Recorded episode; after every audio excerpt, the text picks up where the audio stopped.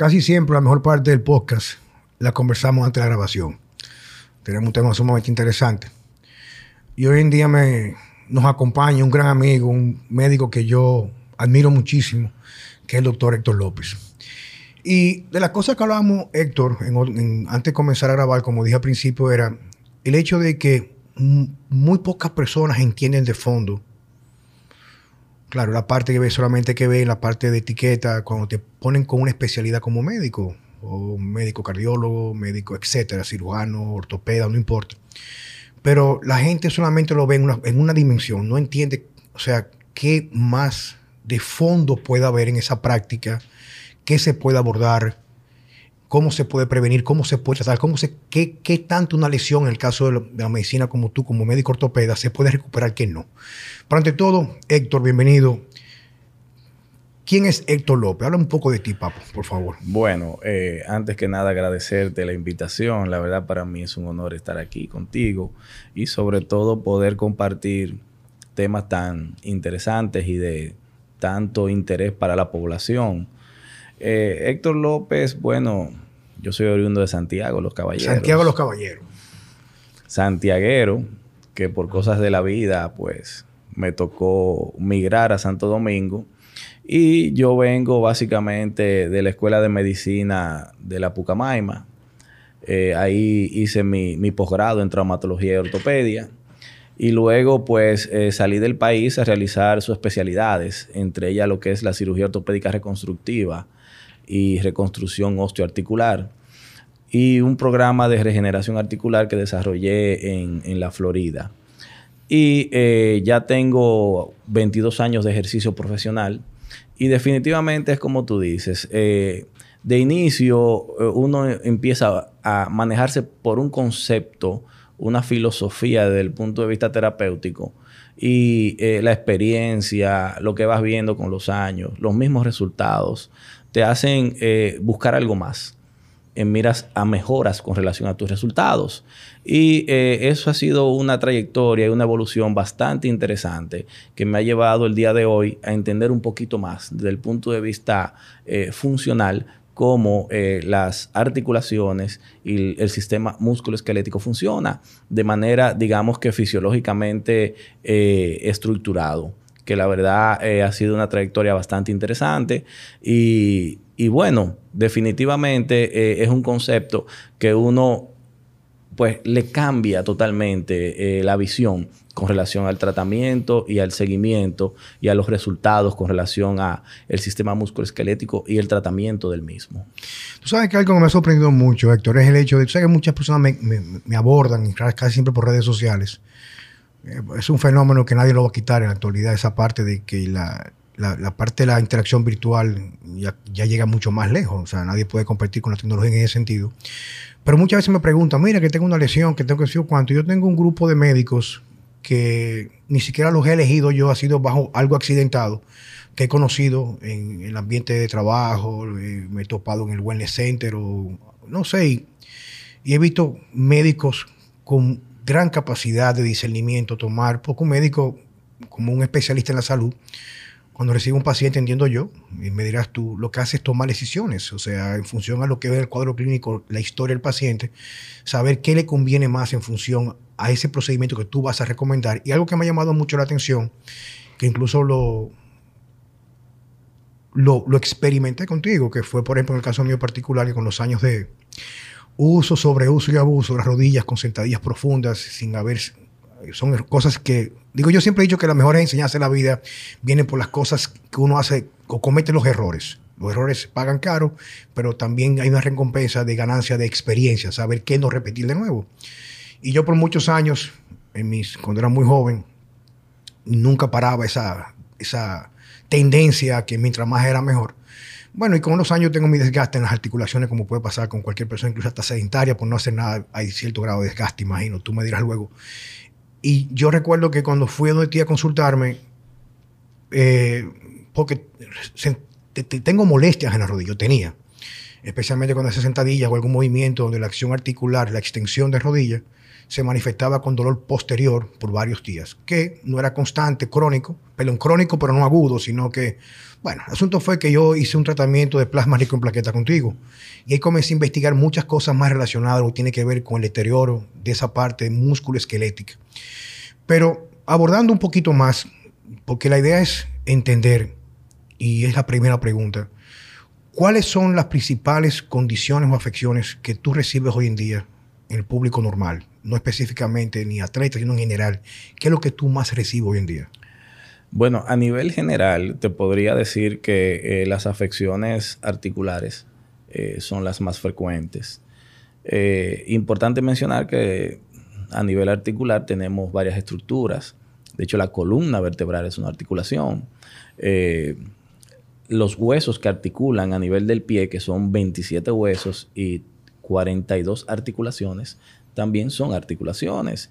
Y por ende, las estructuras articulares juegan un papel muy importante. ¿Por qué? Porque las estructuras articulares son las encargadas de la relación y el desempeño y desarrollo de cada cual en su actividad normal. No tiene que ser un atleta. Eh, las articulaciones tienen que ver con la movilidad.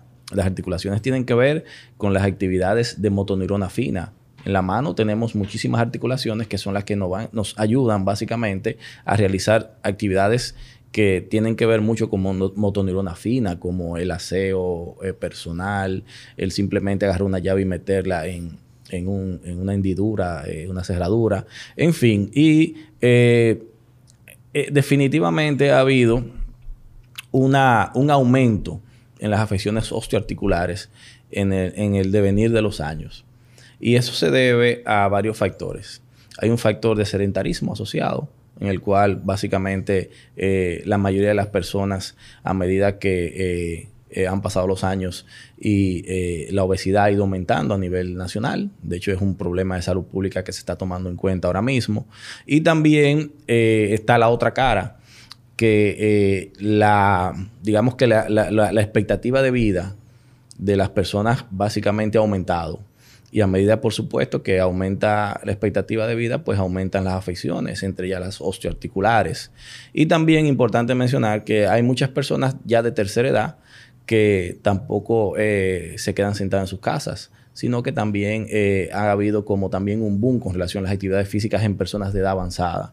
Y eso, por supuesto, ha traído como consecuencia afecciones osteoarticulares, que de hecho ya la articulación después de cierta edad sufre unos cambios desde el punto de vista degenerativo que son normales, pero que hasta cierto punto eh, tienden a traer cierto tipo de situaciones en personas que de tercera edad que realizan actividades físicas. Tú sabes que algo que yo aprendí eh, hace un tiempo atrás en este proceso, especialmente trabajando en la parte de entrenamiento con, con cargas, de entrenamiento de resistencia, es que, eh, digo, esto es una observación, o sea, compartiendo, compartiendo contigo, de que muchas veces hay dos tipos, yo, yo catalogo en, tres planos el, trabajo musculoesquelético, tomando en cuenta la parte de la articulación.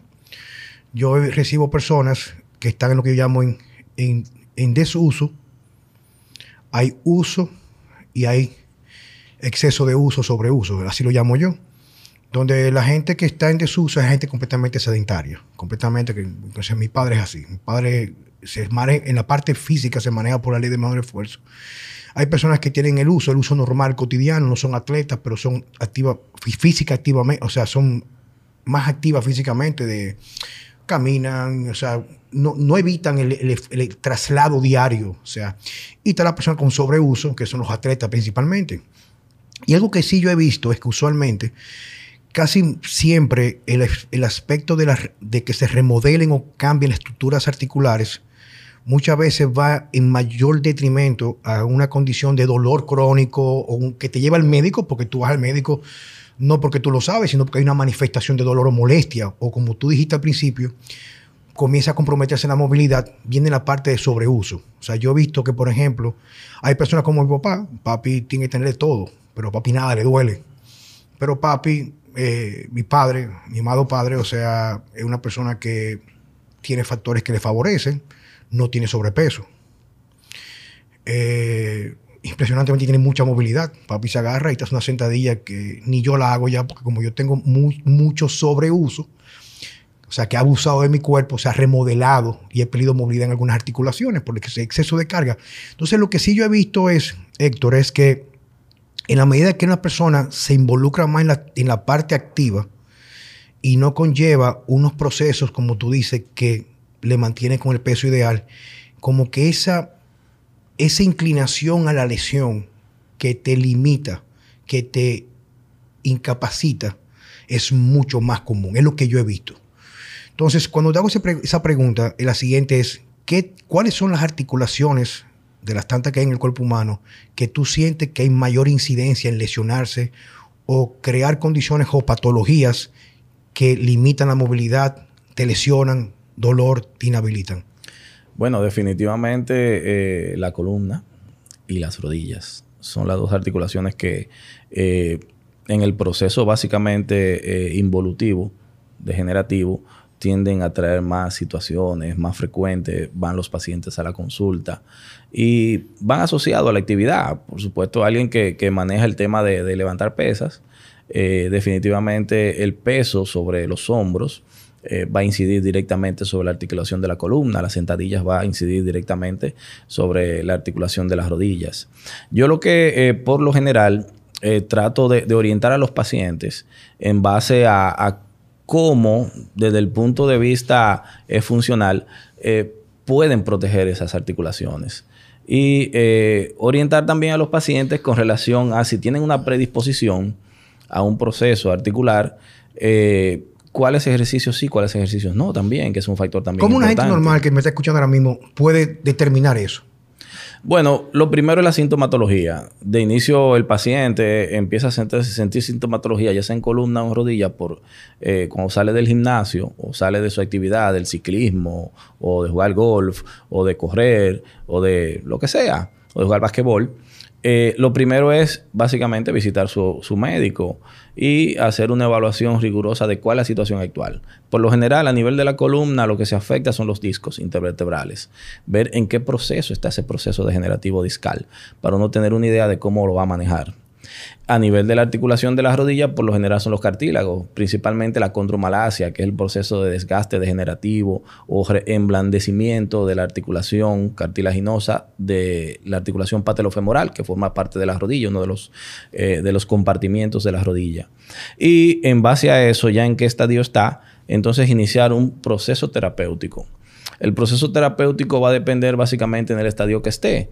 Por ejemplo, a nivel de las rodillas. Hablemos de la rodilla. Exacto.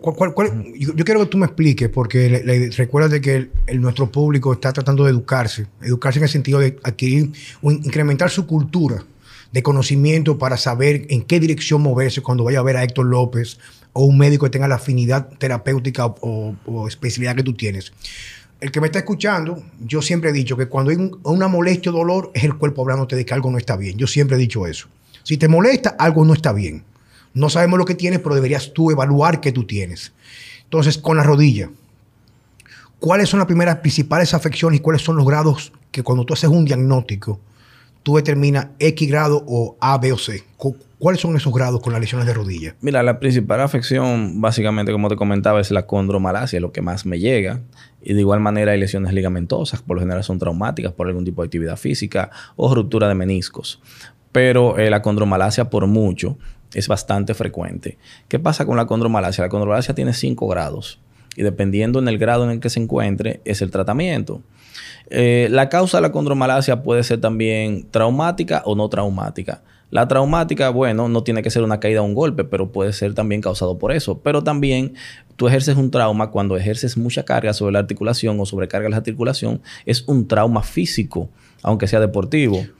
Y está la que no es traumática, que es debido a algún tipo de deformidad, ya sea una lateralización de la, de la rótula o la patela, o ya sea una mala alineación patelofemoral, donde la patela esté más alta o más baja, y entonces el tracking a la flexoextensión se sobrecarga más en las carillas articulares patelofemorales y entonces me la desgasta más rápido. Digamos que es una estructura que tiene que mantener una uniformidad de encajar, ¿verdad? Exactamente.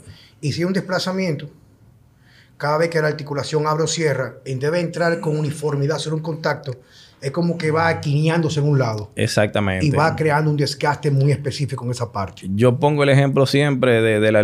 como todo el mundo más o menos sabe lo que es una alineación, un balanceo de un vehículo. De un vehículo. Eh, si las gomas no están derechas y están un poco de lado, se quema más el caucho de un lado que de otro. Se desgasta de forma... De no, no, o sea, una forma irregular, de un lado más que otro. Exactamente. Ok, pues entonces, podemos decir, para ir entendiendo, para no... Pues yo sé que la forma que tú lo ves, que es muy simple, quizás no sea ni para mí, para el resto.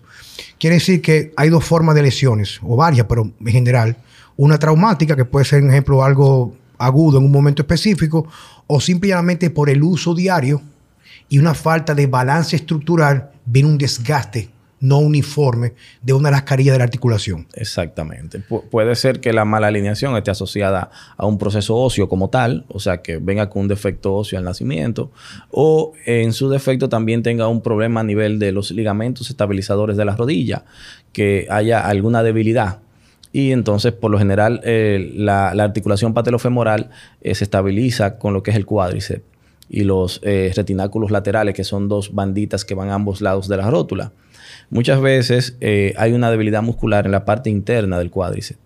Y entonces la rótula se va hacia lateral porque el cuádriceps lateral, el músculo cuádriceps, que son cuatro estructuras, gana la batalla y lo vence. Lo vence. Lo vence. Y entonces simplemente con fortalecimiento de, bueno, el, cuádriceps, la parte interna del cuádriceps, el vasto medial y el vasto, oblicuo, el, vasto oblicuo interno y el retináculo medial, tiende a centrarse.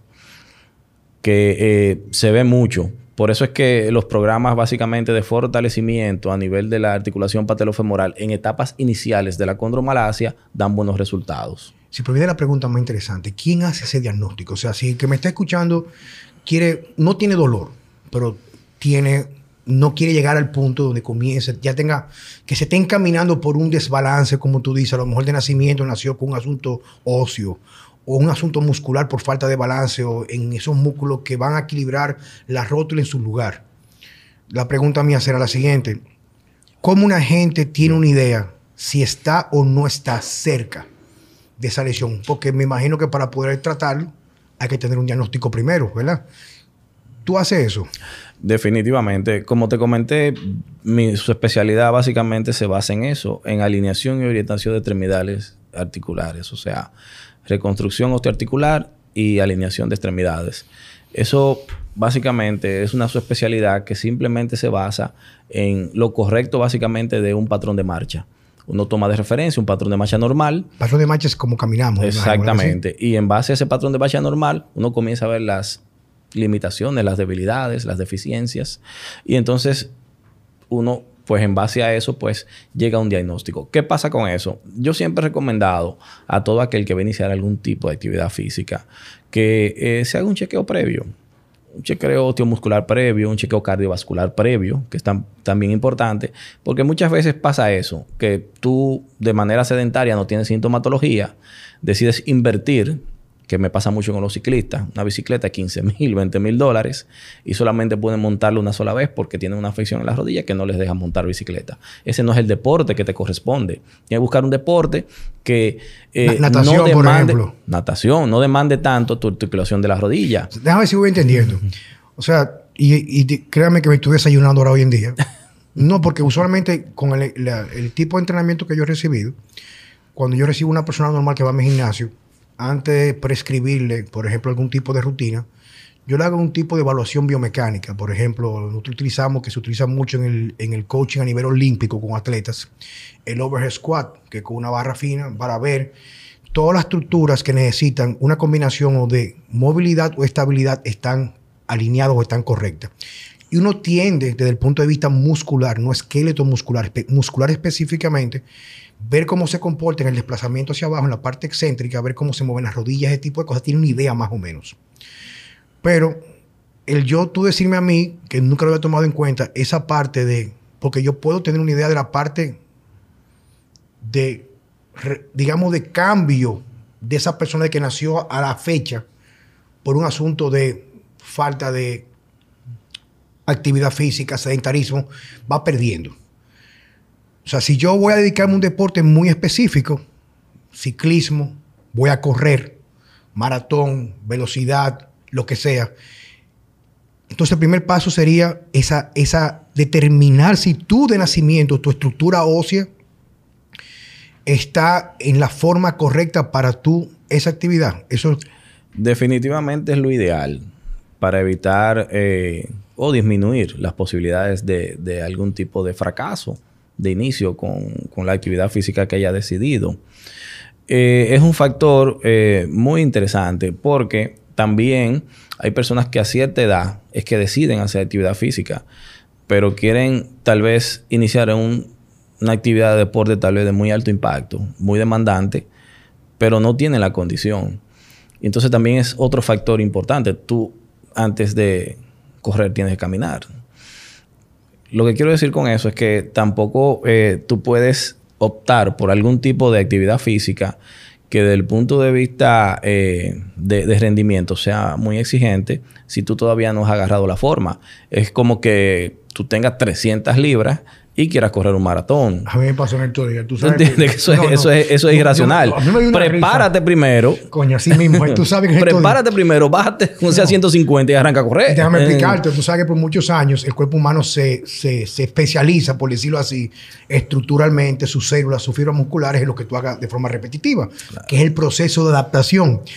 Pues yo cuando era muy joven, 14 años, 13 años, 14, yo comencé a prepararme para hacer vida militar y yo tenía una rigurosidad dentro de lo que eran mis recursos de conocimiento de ejercicio y yo me levantaba a las cuatro y media, algo que no hacía nadie. Y yo me iba a correr 10 kilómetros todos los días. Pero yo pesaba, viejo, 155 libras. Y yo corría en tenis Converse. y, yo nunca sufrí de nada. Y entonces en estos días, yo que soy amante, claro, me gustan los ejercicios de pesa porque me, gusta mucho sentir que este, mi cuerpo tiene la fuerza, pero también entiendo porque lo siento yo que tengo tantos años que no hago actividad con cierta rigurosidad, rigurosidad como las pesas de demanda cardiorrespiratoria, coño, quise correr en estos días, viejo. O sea, o sea, yo boté el forro, o sea, yo puse un cartón de huevo, viejo, como a los 200 metros corriendo. Y digo yo, la verdad es que uno tiene que, o sea, digo, coño, pero aprende tus propios errores anteriores. Vamos a comenzar a caminar media hora y el cuerpo mismo te va a decir cuándo es tiempo, a lo mejor en la, en la cuarta caminata, no correr los dos kilómetros, pero correr con intervalos para ver que tu cuerpo se vaya remodelando. Y me imagino que en ese proceso, como aumenta la carga calórica, el gasto calórico, bueno, va a reducir algo de peso, lo cual va a favorecer también mis articulaciones, ¿tú me entiendes? Claro, claro. Y entonces, en el mismo tema, viejo, la persona viene, se hace el diagnóstico. O sea, me refiero al diagnóstico, no, se va a hacer una, una evaluación donde tú le vas a decir, mira, tú tienes este tipo de condición.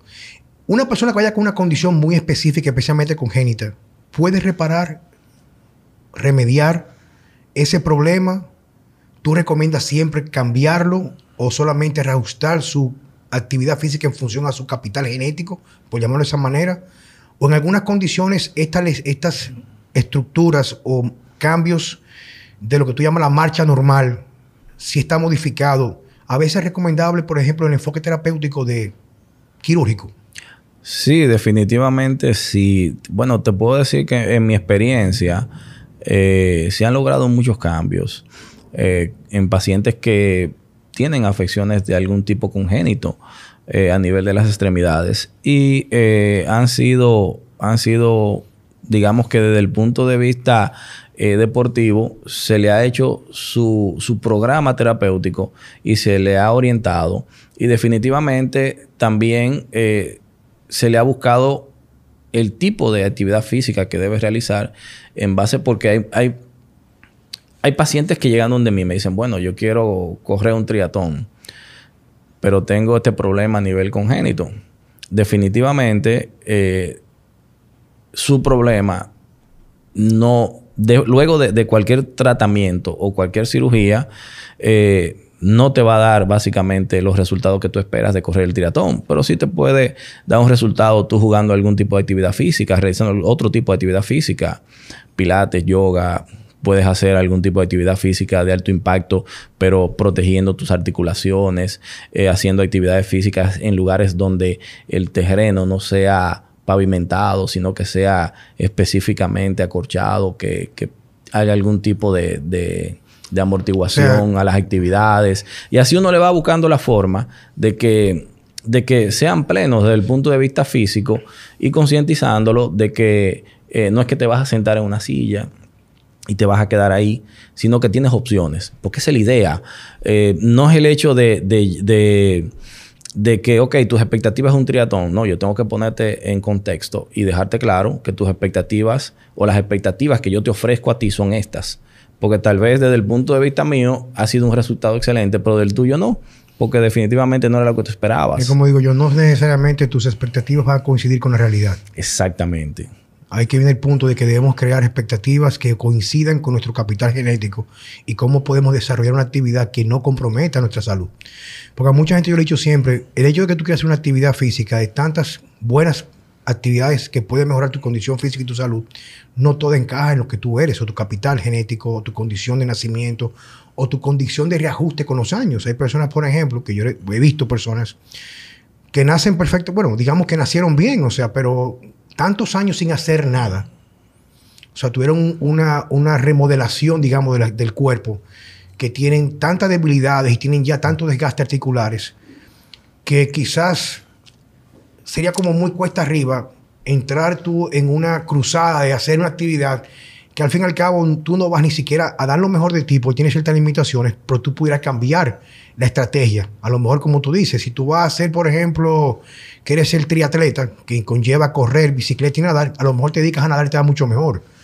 Siempre he dicho eso. Ahora, un tema que no quiero dejar que pase es la parte de los grados del interior articular. Dijiste que era de 1 a 5. Exactamente. En cada grado, para no discutirlo a fondo, porque la idea es tener una idea, cada grado, ¿cuál es el enfoque terapéutico? Por ejemplo, grado 1, 2, etcétera. ¿Qué es lo que se recomienda? ¿Qué es lo que se hace y qué se puede esperar de ese abordaje? Bueno, mira, en, materia de condromalacia, que es lo que básicamente más eh, eh, vemos en la consulta, eh, los grados van de 1 a 5. Grado 1 a grado 2, desde el punto de vista terapéutico, terapia física, para fortalecer el cuádriceps, que definitivamente es un estabilizador importante. Se utilizan los suplementos, ahí tú puedes usar glucosamina, condritin, metilsulfonilmetano, eh, colágeno hidrofilizado, el, saponificado de lisina, que es eh, una capa esmerilada que, cubre el cartílago previo al cartílago. Y eh, un programa básicamente asociado a fortalecimiento del cuádriceps y eh, la suplementación. Ya de grado 2 a grado 3, ya el asunto se va tornando un poquito más complejo. El grado, el grado 1 es solamente un emblandecimiento del cartílago. El cartílago de plano debe ser como un cascarón de huevo duro. Cuando ya pasa grado 2, el cartílago eh, se comienza a tornar blando, que tú si lo palpas con un dedo se hunde, se vuelve esponjoso. Ya de grado 2 a grado 3 se deshilacha, como una alfombra vieja, una camisa vieja que vaya los hilos botándolo. Se deshilacha y se hacen unos pelillos. Ahí que empieza a sonar la rodilla. Crac, crac, crac, crac. Como si fuera una maraca. Como Exactamente. Y ya la grado 3, lo que se hace es un pequeño orificio. Un orificio menos de 5 milímetros. Una grado 4 es un orificio por encima de 5 milímetros. Y una grado 5 es un, orificio ya eh, por encima de un centímetro. ¿Qué pasa con eso? Eh, el aborde terapéutico, ya cuando hay una lesión a nivel condral, o sea que hay un orificio, es cuando pasa eh, la opción de los ortobiológicos a la opción de, la terapia regenerativa. ¿Por qué? Porque eh, a nivel articular, como tú dices, la vascularidad es muy limitada. La vascularidad le llega al cartílago por dos vías. Por el líquido sinovial, o sea, los nutrientes, el líquido sinovial, tú tienes en las paredes de la articulación eh, lo que son las sinovias, que son células sinoviales que tienen unos hoyuelos que vierten lo que es el líquido sinovial. Ese líquido sinovial tiene nutrientes que ayudan básicamente a mantener el pH balanceado a nivel de la articulación, a mantener buena lubricación y un ecosistema adecuado para que la articulación pueda funcionar de manera adecuada y maneja nutrientes. Eh, y el hueso subcondral, que es el hueso que está debajo del cartílago, que tiene pequeñas eh, eh, arterias diminutas, que por eso es cuando hay daño endotelial, se afecta mucho porque se colapsan y, básicamente pierden la, capacidad de, suministrar vascularización. Materia y entonces el cartílago comienza a dañarse, a, deteriorarse, que eso ya es el proceso degenerativo como tal. Entonces ya cuando tienes un hoyuelo ahí, eh, busca la forma, desde el punto de vista de ortobiológico, de, de poder eh, reparar eso. Como no lo tienes en la articulación, debes de buscarlo como son ortobiológicos de tu propio organismo. Y entonces lo que haces es que extraes de la sangre unas estructuras que son las plaquetas. En las paredes de las plaquetas hay unos factores, se llaman factores de crecimiento plaquetario, que son básicamente los encargados de cuando tú te haces una herida en la frente o algo, cicatrice. Y me crea un, un, un tejido cicatrizal. Lo que llama en inglés un scar tissue. Exactamente. Y entonces eso se extrae por un proceso básicamente de extracción y se vierte en la articulación. Cuando tienes una lesión a nivel del cartílago, se libera una sustancia llamada interleucinas. Las interleucinas son unos marcadores inflamatorios que cuando se ven en la presencia eh, del área donde se encuentren, eso me jala o me activa o es básicamente como una especie de, localizador que entonces los factores de crecimiento plaquetario aquí está el problema. los factores de crecimiento plaquetario se pegan de esa interleucina y me hacen una especie de pavimentado a nivel digamos que es un proceso como de empañetar.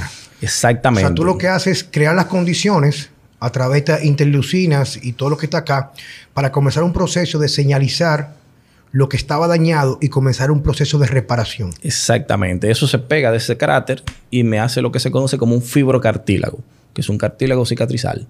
Y entonces ya ahí el proceso básicamente de lesión se, digamos que se regenera.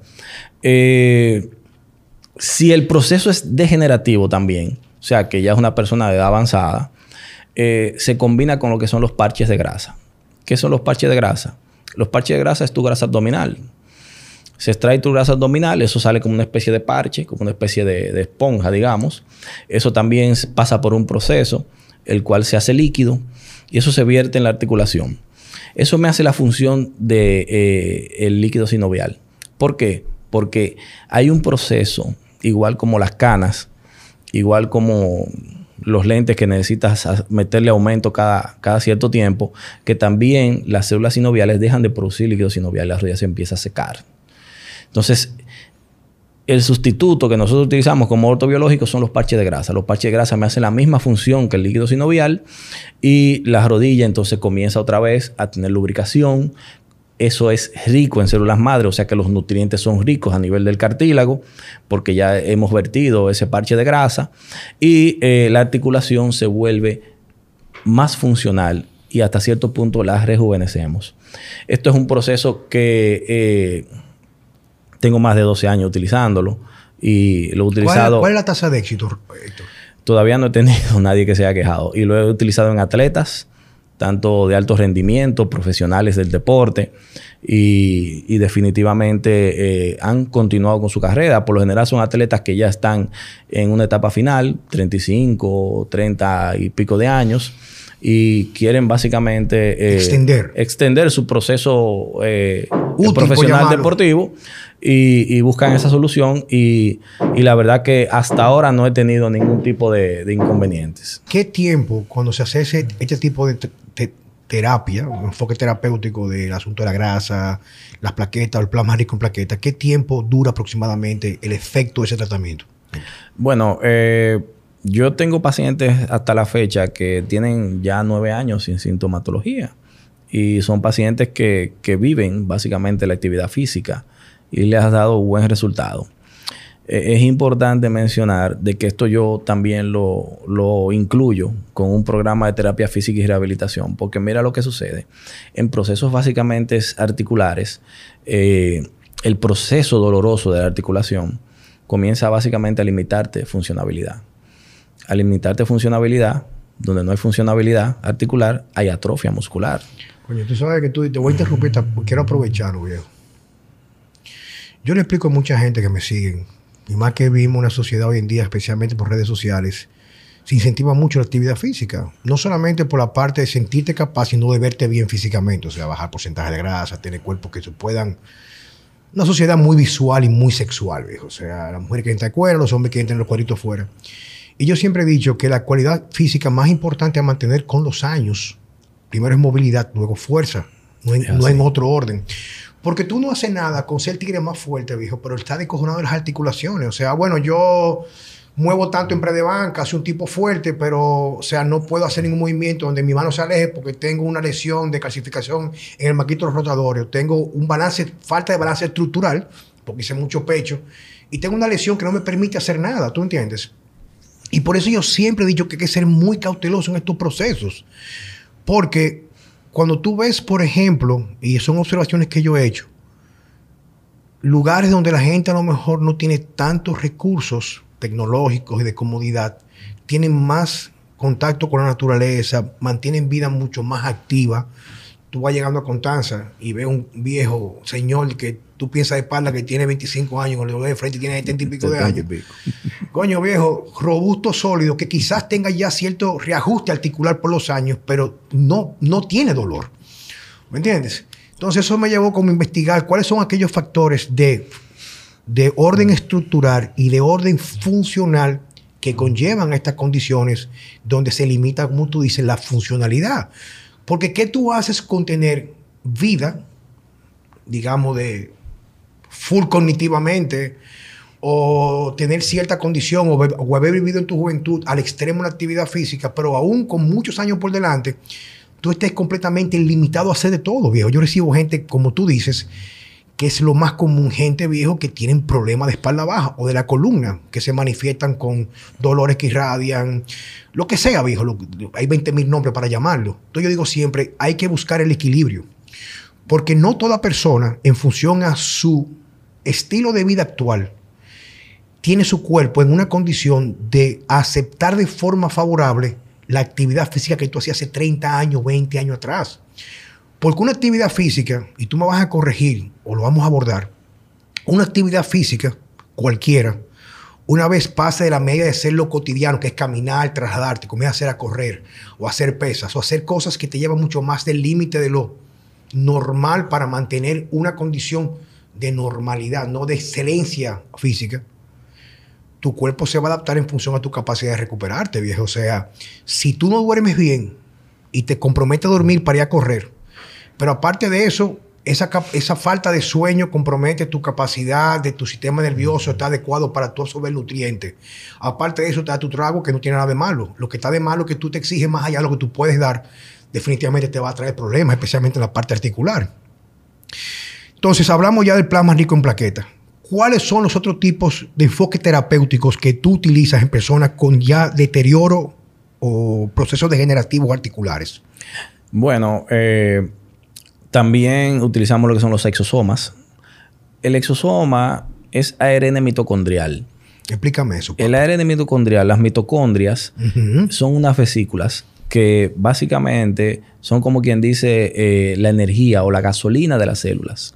El carburador, ¿verdad que sí? Donde se Digamos así, donde se genera la energía.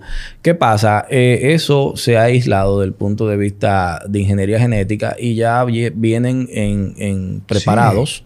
Y entonces eso me ayuda básicamente a la, a la interconectividad celular.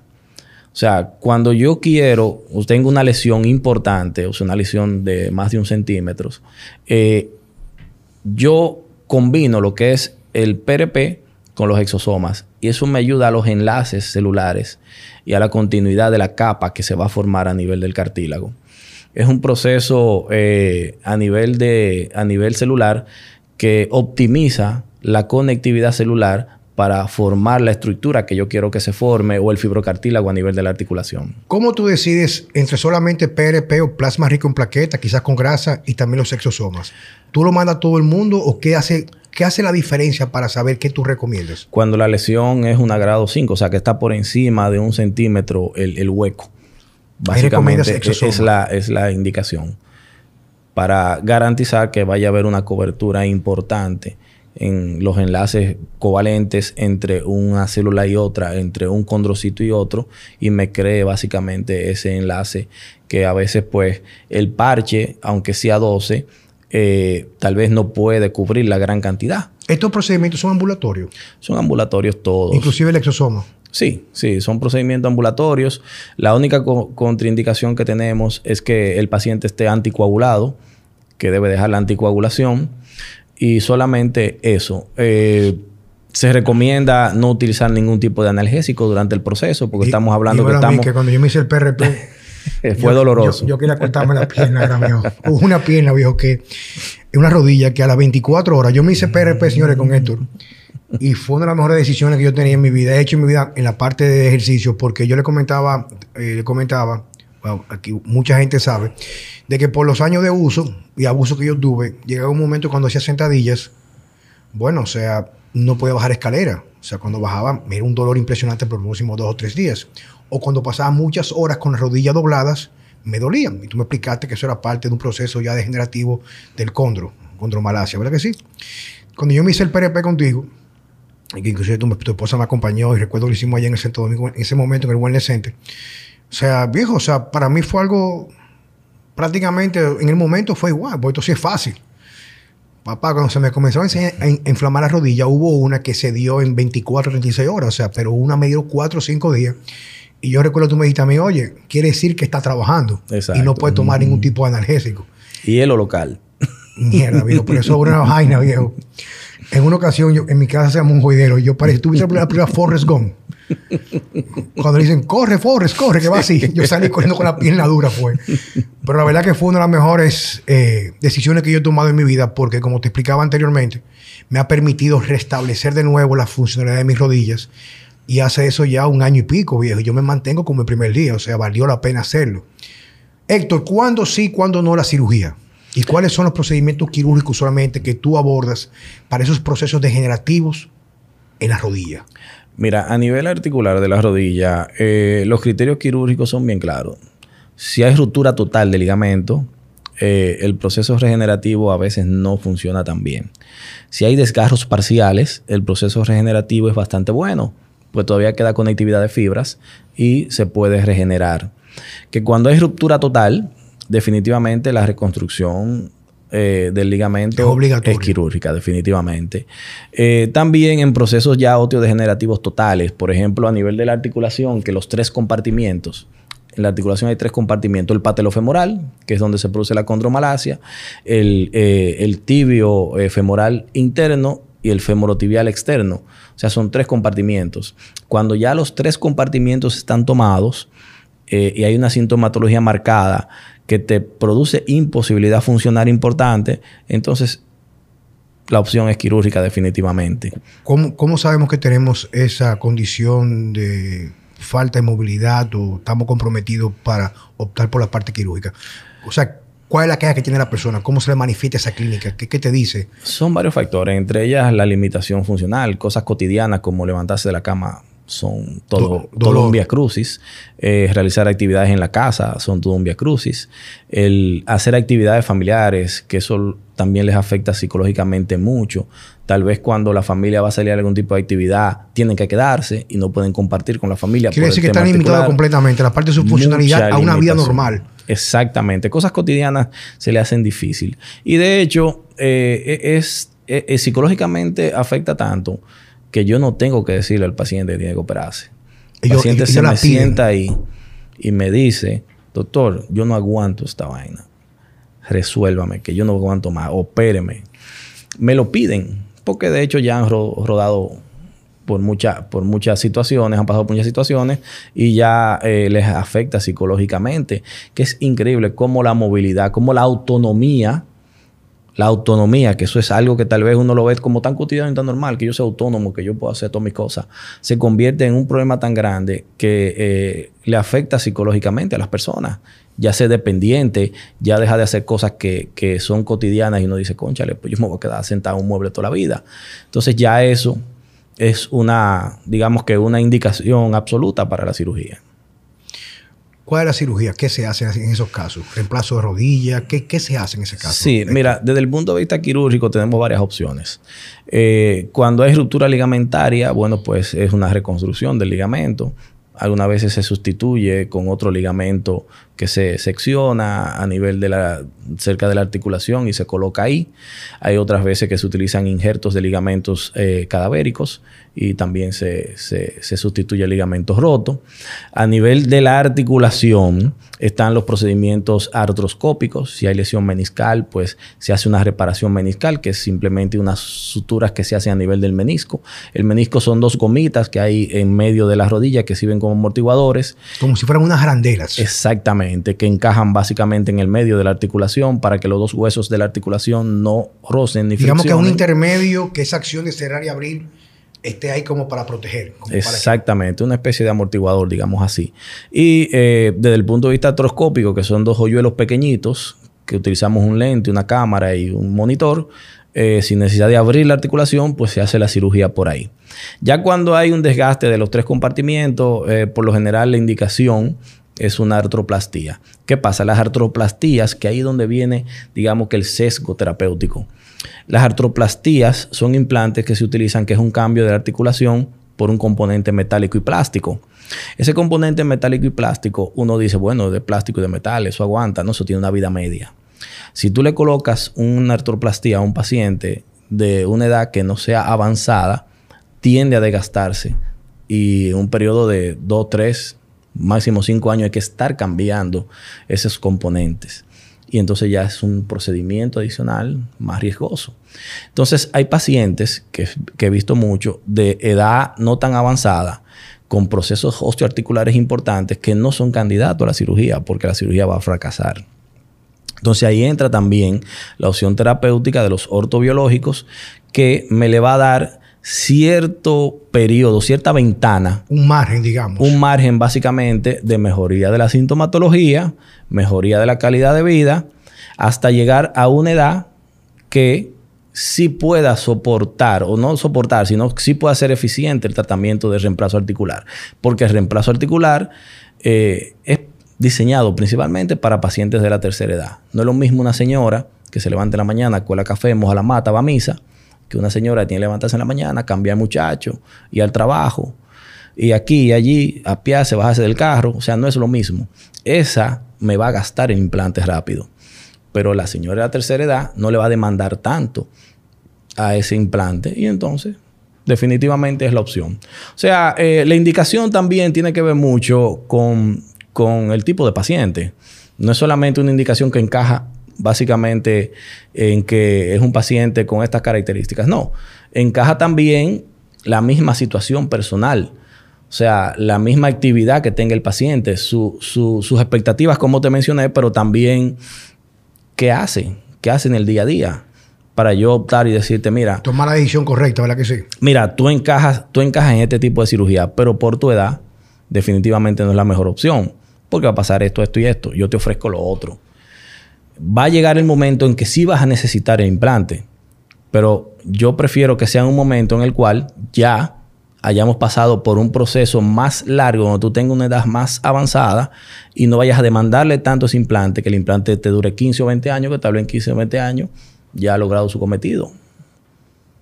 Que ahí es que está básicamente la, lógica de esto. ¿Sabes que cuando yo comencé a involucrarme ya con un nivel mucho más alto en la parte de entrenamiento de, seres humanos, en la parte del coaching, pero a nivel olímpico, con mi mentor Charles Poliquin, otras personas que fueron muy determinantes, o sea, fueron determinantes en mi, proceso de yo ver el cuerpo humano que lo, veo hoy en día. Él decía en varias ocasiones, y lo he validado hoy en día, con que ya mi, mi mentor falleció hace ya cuatro años, que en paz descanse.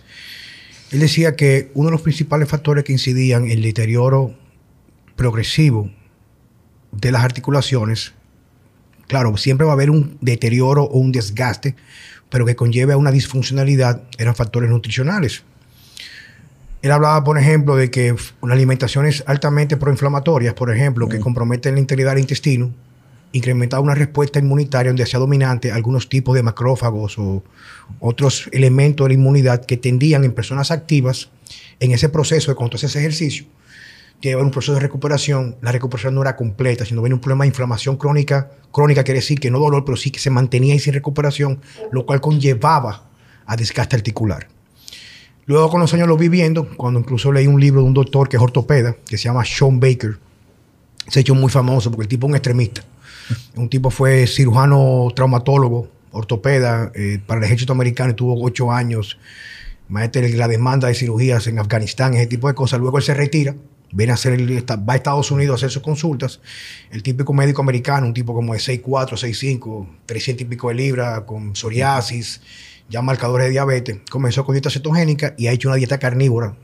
Yo digo que porque el tipo medio chipea la cabeza, como llevarlo al extremo, porque eso prácticamente, tú me preguntas a mí que soy un amante de todo lo que es extremo en la comida, para cuidarme, es insostenible eso, que hace una dieta carnívora.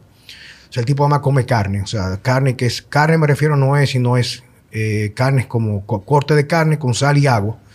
Y el tipo tiene una condición física impresionante. Él sube en las redes sociales su score de calcio de cada seis meses, que todos los años, eh, sus marcadores de, de, etcétera. El asunto es que lo que hace es esto como una forma, digamos, de demostrar que el enfoque tradicional médico clínico que se utiliza está completamente, no erróneo, sino está completamente opuesto a lo que debería ser. Y una de las cosas que dice él, inclusive en su libro que se llama The Carnivore Diet, la dieta carnívora, es que personas que comienzan a hacer una dieta de este tipo, me refiero, mm, o que evita alimentos proinflamatorios, como lo que yo promuevo en, mis, en mi creencia, mi filosofía, porque no, no, puedo decir que he hecho ciencia en laboratorio, si tengo la respuesta clínica de mucha gente que me sigue, de que el dolor comienza a disminuir. O sea, tú recuperas cierto grado de funcionalidad solamente eliminando alimentos proinflamatorios que bajan el nivel de inflamación articular.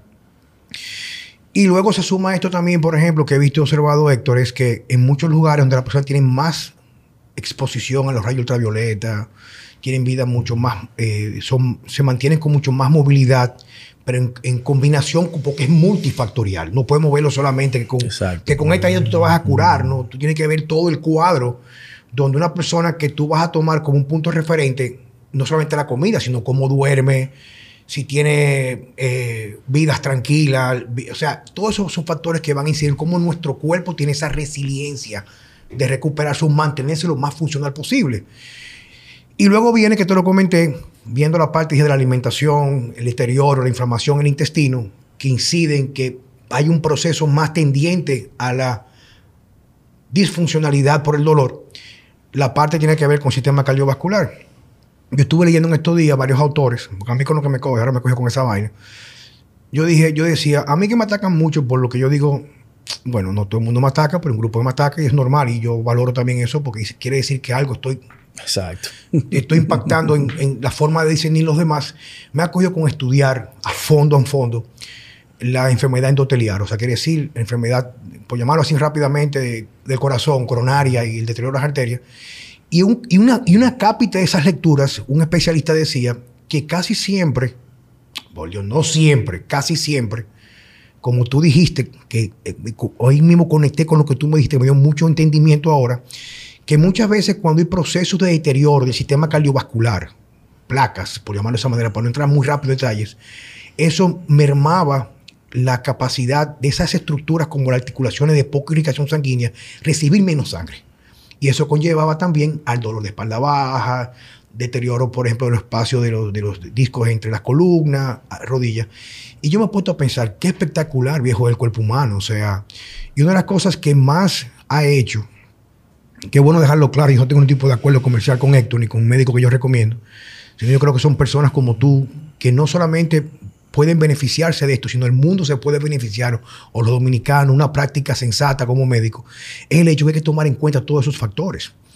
Hay personas que van a, por ejemplo, a mi práctica, papá, y me dicen, yo quiero rebajar, pero yo no le pongo una dieta. Yo digo, cuéntame qué tú haces, cómo tú comes, cómo tú duermes, tú eres feliz, no eres feliz, eh, trabajas más, no, no, te hidratas. Y hay personas que en realidad no lo van a hacer con dieta ni con ejercicio, necesitan un abordaje quizás, quizás, que tampoco estoy a favor 100%, de hacerse una cirugía bariátrica, un bypass, por ejemplo, porque hay que sacarlo de, de ese hoyo, ese abismo. Y esa parte a mí siempre me ha apasionado mucho porque ver cómo un médico que usualmente es entrenado como ortopeda prácticamente para abordar casi desde el punto de vista quirúrgico, me imagino que es lo que más rentabiliza. Porque tú en un procedimiento quirúrgico a lo mejor te puede ganar los honorarios que te correspondería casi a un mes más de la consulta. Tiene ese enfoque de siempre dar las alternativas desde el punto de vista de la, lo que la gente manifiesta sus factores de estilo de vida para saber qué prescribirlo. Y esa parte me la encuentro sumamente interesante, viejo. Gracias. De verdad que sí. Héctor, ¿dónde te ves en el futuro? ¿Vas a seguir siendo lo que tú haces? ¿Piensas migrar a otra parte de la, medicina o quizás, no sé, en la parte de negocios? Bueno, eh, fíjate, desde el punto de vista profesional, eh, en verdad me, siento muy lleno de satisfacción. Eh, definitivamente mi trayectoria profesional ha sido, como tú dices, se ha aprendido de, de fracasos. no todo es color de rosa. Claro, bien. Pero definitivamente ya con cierta madurez de, 22 años de, trayectoria, eh, han hecho lo que soy. Eh, y hasta cierto punto, lo único que tiene un profesional es básicamente su nombre, su credibilidad. Y por eso es que eh, cuando tú me dices, bueno, pero tú ganas más dinero haciendo cirugía. Pero desde el punto de vista profesional, yo entiendo que para mí es más satisfactorio eh, si tengo resultados sin complicar tanto las cosas, entiendo yo. Y eh, siempre que haya una opción desde el punto de vista terapéutico conservador, siempre va a estar ahí esa opción y siempre la voy a agotar antes de decidir algún tipo de, resolución quirúrgica. yo en un futuro básicamente me veo haciendo lo mismo, siendo básicamente un médico traumatólogo ortopedista que pongo mis servicios a la población, eh, estamos a la orden siempre. Y eh, ahora tenemos básicamente un proyecto desarrollando que es un proyecto eh, muy relacionado a lo que es la salud osteoarticular, que es un proyecto que ahora le estamos dando forma, va a tener básicamente una estructura relacionada a todo lo que es el cuidado osteoarticular y, y es algo que tenemos básicamente ya eh, por lo menos planificado y pensamos empezar a ejecutarlo ya este año 2023 con miras a, tener esa opción desde el punto de vista terapéutico osteoarticular eh, a nivel nacional. Y eso es lo que estamos trabajando ahora. Eh, no solamente soy yo, es un grupo de eh, médicos que básicamente nos vamos a integrar, no solamente desde el punto de vista ortopédico, porque la salud, como tú dices, osteoarticular tiene mucho que ver con nutrición, tiene mucho que ver con el tema cardiovascular tiene mucho que ver con el tema endocrinológico y tiene mucho que ver con el tema eh, funcional físico de terapia física. O sea que estamos integrando una estructura para tener básicamente nada más que buscar en ningún otro sitio si se está buscando salud osteoarticular. Bueno, yo te deseo mucho éxito en tu proyecto. Te doy las gracias por compartir conmigo y con mi público. Señores, es todo por hoy en Vida Sana con Juan Carlos Simón. Hasta la próxima.